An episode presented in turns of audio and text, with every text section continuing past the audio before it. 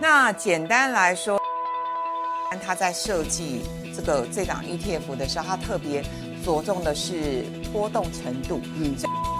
但如果大家有机会再仔细去看它的线图的时候，它在空头的时候确实是跌的比别人少一点，嗯，然后多头的时候涨的也不会比别人少，是，所以其实这档 ETF 我个人觉得它蛮适合当做核心的资产配置。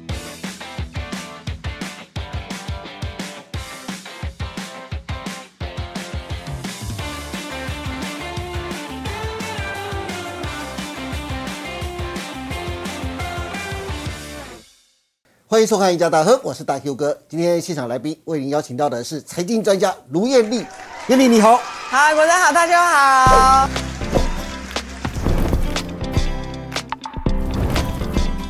是很高兴又看到艳丽啊，因为只要看到艳丽，我就知道新的财经议题又来了。那最近艳丽有看到网络上有个新闻非常的特别啊，就是最近的投资 ETF 的新闻特别的热门啊，特别是高股息的 ETF。我听到最多的就是像是零零八七八、零零七一三、零零五六、零零九零零啊。我不晓得是不是因为已经到每年的三到五月啊，就是董事会的旺季，会宣布鼓励政策，因此这段时间呢，会最爱炒的就是高股息、高值利率的题材了，对不对？但是如果我们把目光转到 ETF，今年的高股息 ETF 跟往年有什么不一样的看点呢？如果现在投资人想要真的再进场买高股息的 ETF 的话，那艳丽，你有什么样的建议呢？好，其实我先回答主持人的问题。嗯，那特别是去年有一档 ETF 规模长得好胖。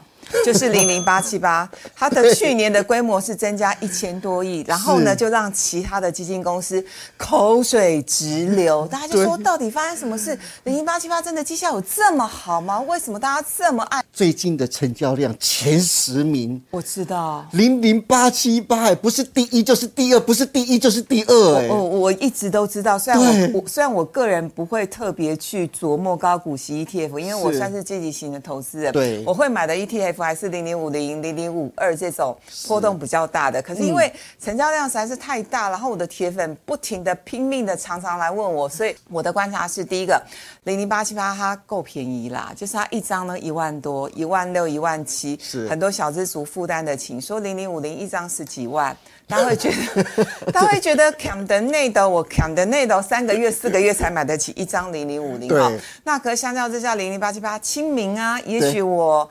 存个三四个月，我就可以买一张。没错，对。所以我刚刚讲的是说，其实零零八七八，我觉得它的绩效算正常。但第一个它便宜好入手，然后第二个它配息真的配的不错。嗯，它其实这几年来啊，这个稳定的配息，大概每一年都有配五到六趴之间。哎，那还算不错。对，那很多小资主都觉得说，哎，也不知道你到底会不会涨嘛。那至少你既配息嘛，然后你又固定每一季就年化大概是配五到六趴，所以很满意哦。那我们来赶快来看一下。我帮大家整理的这张呃表格其实是热腾腾的，是我帮大家整理到录影前一天。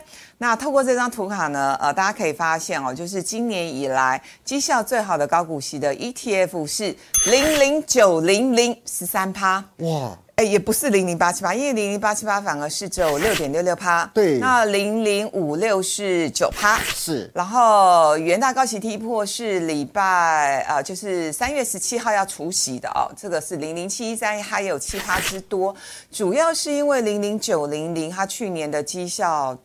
不太好，我们待会后面会讲，它跌的比较深啊，这个一年的绩效就可以看得出来。对，零零九零零一年的绩效是跌了将近十二趴，所以这一波它其实反弹的速度也比较快。嗯，那所以透过这张图卡，大家可以很清楚的知道，就是说，呃，因为这一波台股从过完年之后一路的往上勾，那当然整个高股息的 ETF 绩效也就很亮丽。那特别是呢，呃，就是过年之后，包括零零八七八。除夕了，然后我之前也是大胆预言会快速填息关，就快速填息。真的。然后零零七三呢，其实我最近的预言是，我觉得它填的比较不会那么快，因为最近变数比较多。对。但我认为它也是会填息，因为呢，季配息嘛，那配的金额也不是特别多，所以要填息的几率也是比较高的。然后三年的绩效呢，大家也可以看到，三年的绩效零零七三是完胜其他高息 ETF，真的七十趴。它甚至跟零零五零比较起来是有过之而无不及。嗯零零五零三年绩效是六十趴，那待会也会详细讲，主要是跟零零七一三的成分股的选择有很大的关系。哦，那呃，我觉得我们今天先花点时间把焦点放在零零八七八跟零零七一三，是因为大哥哥你知道吗？最近我很多网友他们都会赖我跟私讯我，他说。呃，燕姐好挣扎哦，嗯，因为零零八七八跟零零七一三，大概每一年的年化配息率大概都是五趴到六趴之间。是，那最近零零七三这一波的年化配息率大概冲七趴，嗯，哇，所以所以小资族就觉得很挣扎，到底要选哪一个？是不是？对，那其实我我会觉得就是其实它的配息的时间不太一样，刚好基金公司有错开哦。是，我这张图卡大家可以看到，其他的除息日期不太一样，零零八七八大概是。八月、十一月跟二月，嗯，那零零七一三的除夕日呢是九月、十二月跟三月，刚好差一个月。对，所以呢，网络上流行一种说法，就是说叶老师像你们这种 LKK 老人级的，你们才会做选择。那如果是我们这种年轻人、小孩级的，我们就不选择了，就直接都买，就都买，我全都要。因为其实两档都可以定期定额，对呀，其实都差不多啊，对不对？对对对对对。那其实零零七一三现在的股价是将近四十块了，好三十三十九多，所以一张也是要三万九。那零零八七八便宜多了，但重点是它的年化配息率，大家可以看一下，呃，零零八七八的呃现金值利率单次是一点五七、一点六七，换算一下年化大概是六趴多。嗯，然后零零七一三呢？它其实呃，最近这一次是一点七，所以年化配息率大概是六点八。好，发行零零六二零八是富邦投信，我觉得有点可惜哦。对，就说零零六二零八啊，这个插嘴一下，花个三十秒。好。零零六二零八跟零零五零同样是追踪台五十指数，是。那其实这几年下来，零零六二零八的绩效略胜零零五零。嗯，为什么？同样追踪台五十指数，可是为什么零零六二零八的绩效会略赢零零五零？是因为整体来说，零零六二零八的管理费用是。比较便宜。哦，啊，零零五零的一年的总费用率大概是零点四到零点五帕，啊，零零六二零八的总费用率是零点二到零点三帕，哎，少一半呢，几乎。对，果然是大 Q 哥数学真好，好，那所以很多小资族就会选零零六二零八，但其实是一样的东西。对，好，那我们再仔细比较零零七三跟零零八七八，那简单来说，零零七一三它在设计。这个这档 ETF 的时候，它特别着重的是波动程度。嗯，所以零零七一三，如果大家有机会再仔细去看它的线图的时候，它在空头的时候确实是跌的比别人少一点。嗯，然后多头的时候涨的也不会比别人少。是，所以其实这档 ETF 我个人觉得它蛮适合当做核心的资产配置，是，主要是因为它的科技占比蛮高的。嗯，透过字卡大家可以去看哦，它的科技占比大概是高达五十五趴，哦，所以就会买个什么英业达、广达，那这种电子股占比高的好处是，当大盘是多头时代的时候，它一样冲。对。对，那呃，当空头来临的时候，特别是最近，大家又在讨论三月份到底是升息一码还是两码。那么美国的升息看起来好像终端利率会超过五趴以上。对，那资金又涌入了高股息概念股。是，所以这种零零七一三其实它会相对的抗跌。嗯，那零零八七八这个设计逻辑比较特别的是，零零八七八它的设计逻辑会着重在。过去这三年配息的稳定度，所以我们可以发现，它金融股大概是占比是高达二十六趴，嗯，可它电子股的成分比重没那么高。大家看一下字卡，大概是二十七趴，然后再加半导体的八趴，所以三十五，然后再加通路股的七趴，了不起四成。对，所以零零八七八，我觉得它就是多头的时候也会涨。可能涨得没有零零七一三的凶，可是它空头来的时候，它也会相对抗跌，所以其实我觉得两档都不错。好，然后我们再进进一步比较，就是我们刚刚讲那个设计的逻辑不一样，也会牵涉到它的成分股的选择。对，那零零七一三很清楚的就可以看到，哎，有台塑啊、台塑四宝这种股票，还有电信股、人保、光宝科。呃，英业达等等，所以这个是零零七三的成分股。那零零八七八，其实大家会觉得好像有点像，对不对？华硕、人保、广达、联强、大连大、英业达、台泥等等，其实最大的不一样是零零八七八的第十一，就是说它的前二十大成分股哦，是第十一名到第二十名之间有很多金融股，像是兆丰金啊、国泰金啊，都在这里头。可是零零七三十一名到二十名里头。金融股的比重很低，所以为什么就是多头来的时候，零零七三会涨得比较凶？主要的原因是在这里。哦那所以其实有些呃观众朋友他们就会觉得说，我就是喜欢金融股的稳定配息。那如果你很执着这个点的话，我觉得零零八七八。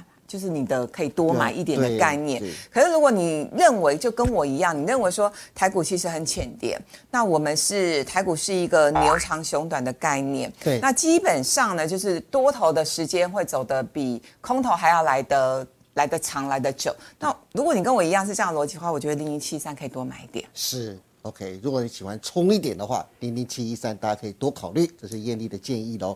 那另外，艳丽高股息的直利率的 ETF 当中啊，另外还有一个叫零零九零零，对，零零九零零其实这一档也是创下纪录。为什么创下纪录？因为它是二零二一年十二月底的时候募集，那时候造成市场上的轰动，因为它是第一档喊出年配息九点九九趴。是哇，那时候超热门的，就我很多朋友还有很多长辈都有买，因为对九点九九。九，点九九拍，哎，对。我突然眼睛也一亮了起来。所以这档基金其实当时募的很好，刚募集没多久的时候，它一度有冲高到十五点三六，它的原始挂牌价格是十五块，所以它一度是冲高到十五点三六，确实表现还还不错。嗯，可是因为后来遇到了台股的大回档，所以它的净值也回落到九点六四，那最近才又慢慢随着台股的回升反弹到十一块之多。那我要讲的重点是零零九零零，它这一波从十五块钱跌到九点六四，是所有的台股高股息 ETF 里头。跌幅最深的，你看从十五块跌到九块多，这样的幅度是四、四成吧？有吧？有有四成，有四成，对不对？跟零零五零的跌幅差不多重哦。对。那会比我们刚刚介绍的五六或零零八七八、零零七三跌幅都还要来得重很多。呃，零零九零年它最特别的地方是。它的呃指数成分股每年有三次的调整时间，是。四月份的时候他们就换一波，嗯哼。他们预估有一些公司会配息配的不错，那我就先换这些股票，是。七月份再换一波，因为七七月份是第二波除息，是，然后十二月的时候呢再换一波，因为呢十二月有些是季配息的嘛，对。所以再换一波。好，这问题来喽，嗯，我个人觉得这样的设计逻辑，多头的时时代，bingo，对。它会涨很多，对，的确是啊，空头的时候，它会有个很大的状况是，你又换了股票。对。啊，空头的时候大家都填息填的很慢嘛。对。对啊，所以呢，当你觉得哎，好像好像它填很慢的时候，我又要再换一次。比如说四月份，对啊，我刚换了这档股票。那结果它填息不如预期，我七月份我再来调整一次，它刚被你调整完，你刚被卖出来，它还没填息成功，被你卖光之后，它就慢慢慢慢填息了。对所以你刚好都没有站上它的填息行情。其实我都会跟大家分享，就是说什么样的人适合买高息 ETF。我自己是没有很执着这一块，嗯。然后我记得我曾经在我自己的节目有分享过一个真实的故事，大概是三年前，因为我。我的眼睛不太好，我就固定回诊。嗯然后我的呃那个眼科医师的助理他说：“燕姐，我想请你帮我做个耻骨见证。”那通常我不干这回事，每个人风险承受度跟资金状况不一样嘛。不是那位护士也真的很有趣，你已经是眼睛不好了，然后还叫你持股见证，他不怕你看错吗？然后我就帮他看啊，那其实他很年轻，嗯是啊，你买的全部都是零零五六哦。哦，我就我就跟大家分享说，其实，呃，零零五六是比较适合退休族，或者是保守族，或者是说，呃，你快退休了，那对你很重视现金流。对，那因为他很年轻啊，才三十岁上下，我说那你应该还是要买零零五零或者是零零五二，因为就长线累积财富的效果来说，啊、狮子型的零零五零跟科技型的零零五二还是比零零五六的累积财富的效果要好。嗯，所以他当下就做了。一个很重要的决策，他就把零零五六换成零零五零以及中小型的基金。那当然，后来这档中小型基金让他赚蛮多，因为三年前对好。那所以我们回来来看这个表格，因为口说无无凭，大家会没有 feel。是好，我们以十年哈，以十年或五年当做一个标准来来进行筛选。好，如果是十年的话，他会发现十年下来。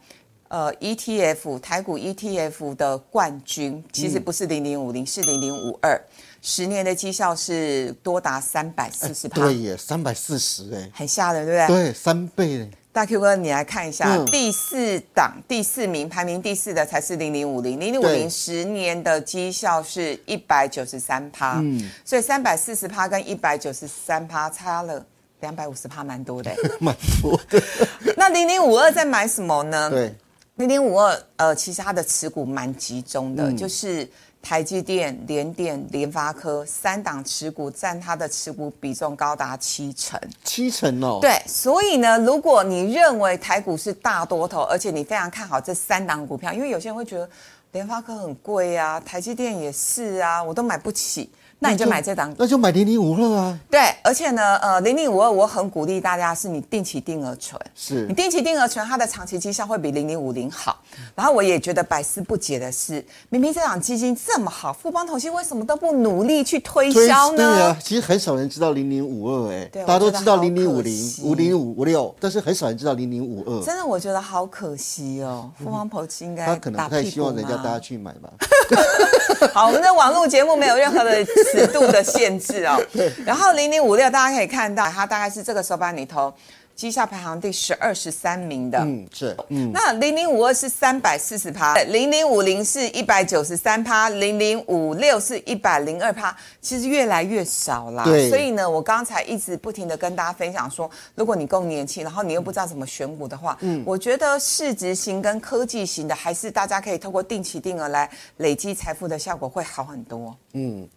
好的，今天非常谢谢艳丽帮大家介绍了最近最热门的几档高股息的 ETF，像是零零八七八、零零七一三跟零零九零零等等啊，那甚至还从产业持股占比以及前十大持股等，帮大家分析了零零八七八跟零零七一三这两档高股息 ETF 的优劣。如果投资人真的喜欢投资高股息的 ETF，艳丽也建议还有零零九零零还有零零五二这两档好的标的可供选择哦，希望对大家的投资都能有所帮助。今天也非常谢谢艳丽百忙之中来到我们节目当中，更感谢大家的收看，别忘记请各位帮我们按赞、订阅、分享以及开启小铃铛哦。您的支持是我们节目成长的最大动力，更欢迎大家每周一到周四下午的五点半继续收看我们赢家大亨，我们下次再见喽，拜拜。拜拜。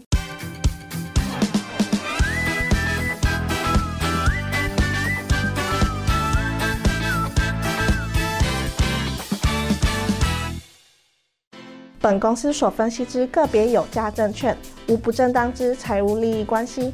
本节目资料仅供参考，观众朋友请勿看节目跟单操作，应独立判断、审慎评估并自负投资风险。